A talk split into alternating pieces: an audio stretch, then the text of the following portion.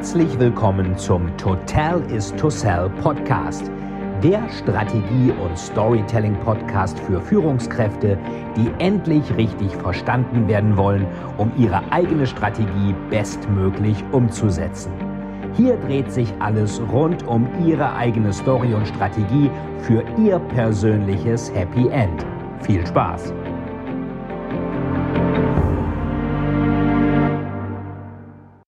Einen schönen guten Tag. Hier ist Veit Etzold mit Storytelling TV und zwar dem Buchtipp. Wie vielleicht einige wissen, wird es von mir demnächst so ein ähnliches Buch geben.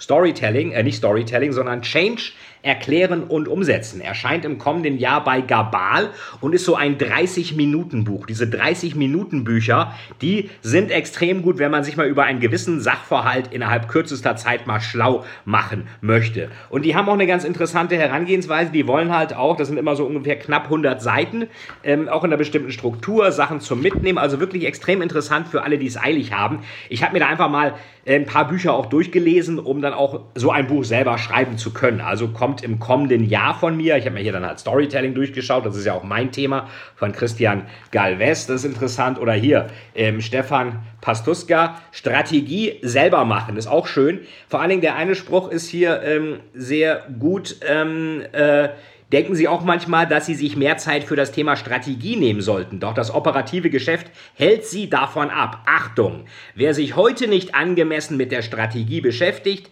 hat eventuell morgen kein operatives Geschäft mehr, welches ihm die Zeit für derartige Überlegungen raubt. Ja, so kann man es auch sagen. Also, Tony Robbins nennt das ja so schön, are you working in the business oder on the business. In heißt, ich mache jeden Tag das, was ich machen muss. On heißt, ich mache auch mal strategisch etwas und überlege, wie kann ich mein Geschäft in eine neue Richtung führen. Also wenn ihr meinetwegen Trainings macht oder dergleichen, könnt ihr überlegen, macht ihr Trainings jetzt nur in-house für Firmen oder macht ihr es offen für alle? Da müsst ihr natürlich viel mehr Marketing machen.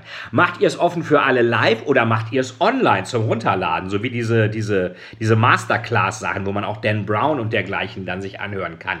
Das sind so Themen Working on the Business. In the Business ist, ich gehe dahin, mache mein Training, hau wieder ab. On the Business heißt natürlich, was ist meine Strategie, wie erweitere ich die? Und hier ist auch nochmal ganz interessant äh, von Peter Savchenko. Positionierung natürlich immer ein Riesenthema, auch ein Thema von mir. Wer gut positioniert ist, ist anders. Man muss anders sein, besser sein. Vor allen Dingen im Verdrängungsmarkt, im Markt, wo der Kunde das Sagen hat, gibt es ja den schönen Spruch, wenn Sie nicht anders sind, dann seien Sie besser billig billig sein, muss man sich aber leisten können. Aldi und Lidl können das vielleicht, ähm, viele andere können das so in der Form nicht. Also Positionierung, auch eine ganz wichtige Geschichte. Hier steht auch, Unternehmen stellen heute fest, dass es immer schwieriger wird, sich auf dem Markt zu behaupten. Deswegen Positionierung, was ist das Besondere bei Ihnen?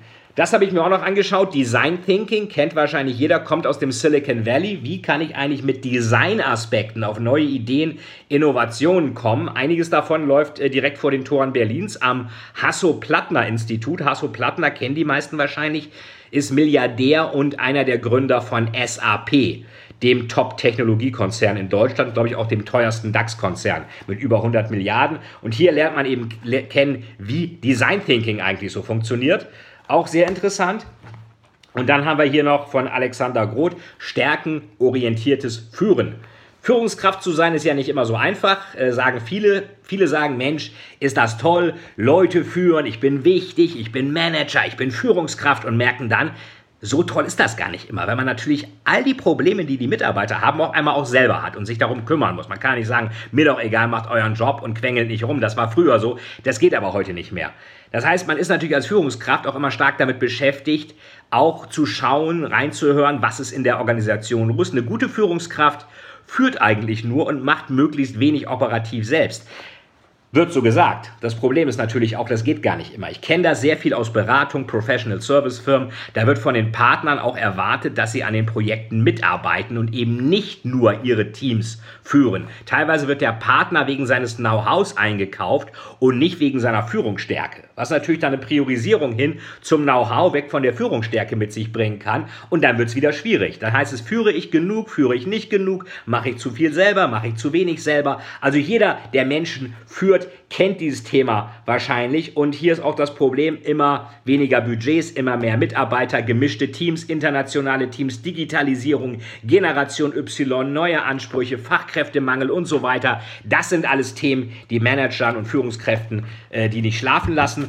Und um solche Themen geht es zum Teil auch in meinem äh, 30-Minuten-Buch äh, Change erklären und umsetzen. Warum ist es so schwer, Wandel im Unternehmen zu verankern? Wie muss ich das machen? Wie muss ich das kommunizieren? Und vor allen Dingen, warum muss ich akzeptieren, dass erstens Wandel nichts Neues ist? Das kommt nicht erst seit der Digitalisierung. Das gibt schon seit Hunderten von Jahren. Erfolgreiche Organisationen haben sich immer gewandelt. Und das zweite Problem ist, der Mensch möchte erst einmal nichts Neues. Solange die Realität einigermaßen erträglich ist, möchte er alles so behalten, denn unser Selbsterhaltungstrieb sagt uns, auf der nächsten Lichtung könnten leckere Beeren sein, die uns schmecken. Da könnte aber auch der Säbelzahntiger sein. Und das ist wieder dieser Trade-off, ein Schritt in die richtige Richtung, kann mir helfen, ich habe Beeren, ein Schritt in die falsche Richtung, da ist der Säbelzahntiger, kann mich töten. Das führt wieder zu unserem paranoiden Gehirn, was gute Dinge unterschätzt und schlechte Dinge überschätzt und deswegen dem Neuen gegenüber sehr skeptisch ist. Das war für heute Storytelling TV mit den Buchempfehlungen von Veit Etzold. Ich freue mich auf das nächste Mal. Bis bald, macht's gut, euer Veit.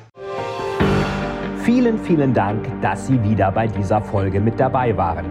Wenn Ihnen die Folge gefallen hat, würde es mich sehr freuen, wenn Sie mir eine Bewertung bei iTunes hinterlassen, damit ich sehen kann, ob Ihnen diese Folge geholfen hat und damit ich noch mehr Menschen bei ihrer Story unterstützen kann. Jetzt wünsche ich Ihnen noch einen erfolgreichen Tag und wir hören uns beim nächsten Mal. Ihr Veit Etzold.